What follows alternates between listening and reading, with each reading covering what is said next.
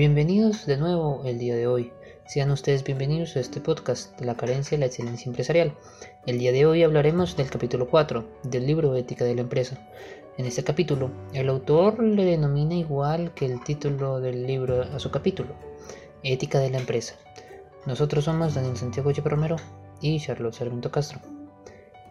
En la lectura, se nos lleva a reflexionar si es posible mantener la ética en el medio empresarial donde nos lleva a la justificación de algunos que la ética no es aplicable por cuanto el comercio. Vale decir, el dinero tiene su propia escala de valores. Nos muestra una frase maquiavélica donde el fin justifica los medios, abriendo la posibilidad de la tiranización que el dinero hace al hombre. Eh, dinero es nuestra frase toda vez que el objetivo inicial y último de una empresa es la obtención de ganancias, que se verán reflejadas en activos personales y empresariales.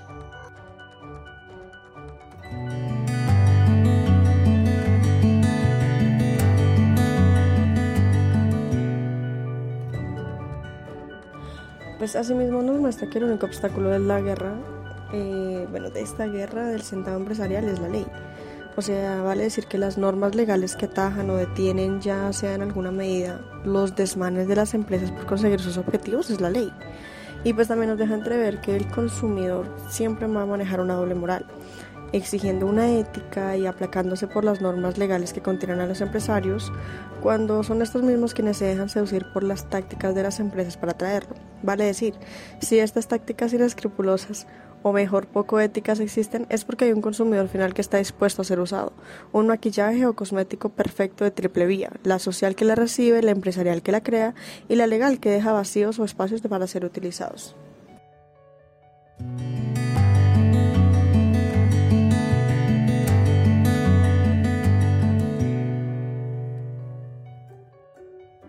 Al mostrarnos la moral política y empresarial, nos habla nuevamente del fin que justifica el medio, como ya se dijo anteriormente. Al igual que la política, las empresas están conformadas por grupos de personas, eh, directivos, empleados, vendedores, compradores, entre otros. Que si bien hay un grupo de personas que toman las decisiones, estas son responsables de ellas, no solo en calidad, precio, publicidad y garantía, sino que moralmente deben responder ante la sociedad y ante los que lo conforman, llevando a cabo su función que es satisfacer necesidades obteniendo beneficios de ello.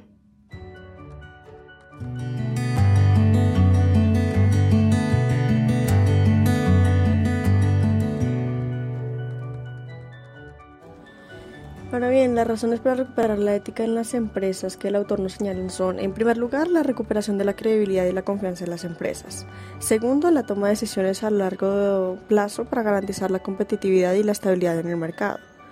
Eh, tercero, la responsabilidad que tiene la empresa ante la sociedad por las decisiones que tome.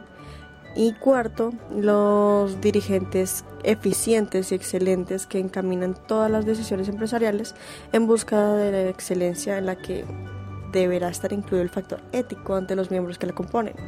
Por lo que es de suma importancia la escogencia del manager, los directivos, todos porque tendrán que tener en su cabeza mm, todas las eh, acciones y tendrán que responder ante ellas mismas, porque igual que un individuo tiene derechos, tiene deberes y estos se extienden a la persona jurídica que conforma una empresa y a todos sus dirigentes.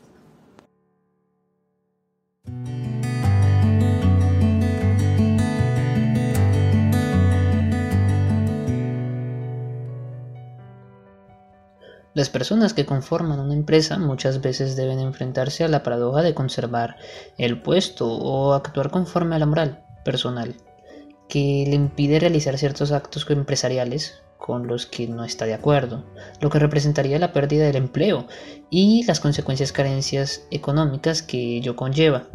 Por lo que reiteramos, la sociedad maneja la doble moral el que sacrifica su puesto por hacer lo correcto se consideraría un héroe para la sociedad, para su familia, y sus consecuencias financieras serán asumidos por estas. O el dejar de ser o dejar pasar llenará su vacío moral al permitir actos pocos, eh, poco éticos en su empresa, lo cual eh, como consecuencia sí va a tener una remuneración financiera, pero dentro de su moral pues quedará ese vacío ya preexistente debido a esa decisión.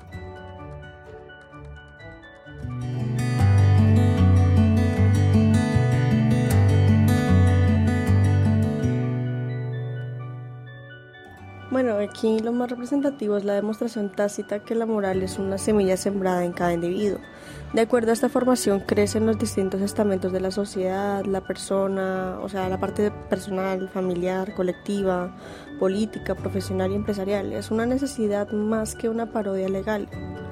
Así que es realmente una necesidad real, valga la redundancia y pues en nuestra sociedad lo necesitamos para crear comunidades más sanas y justas dentro del deber ser y no del tener. Así que también hay que buscar personas que conviertan a las empresas en responsables, con los grupos que las conforman, con la sociedad, con el medio ambiente. O sea, es ser un ser, buscar un ser íntegro para que conforme estos grupos empresariales y que asimismo eh, lleve a las empresas a obtener beneficios dentro de marcos éticos y morales justos y equilibrados, donde todos puedan obtener ganancias sin pisotear ninguna regla legal o principio moral.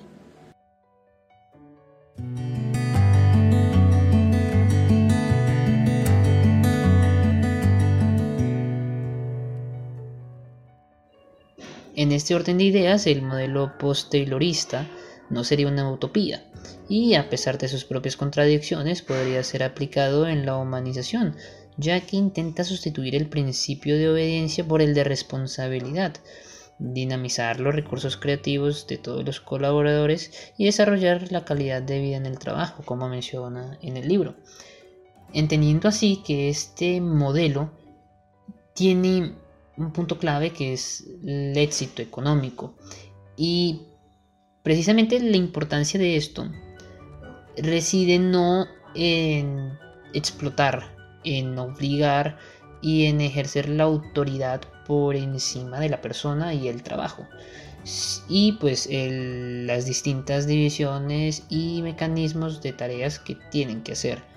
Sino que por el contrario se tiene que buscar una forma conjunta en que el colectivo se pueda dinamizar por medio de programas de formación y asimismo exigir una participación en donde la cultura de cada persona esté por encima de aquella, aquellos sistemas que ya las empresas tienen preestablecidas para que los mismos empleados trabajen. Aparte de esto, entonces la persona, el empresario, tiene que ser creativo.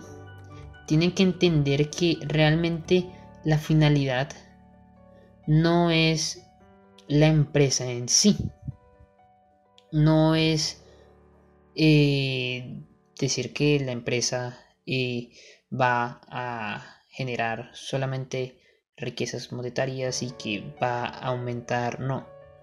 La, realmente la finalidad real es innovar es crear una riqueza, pero no una riqueza monetaria, sino una intangible que solamente esa, esa empresa y es las personas que conforman en, esa empresa puedan tener. Crear un beneficio en ese medio.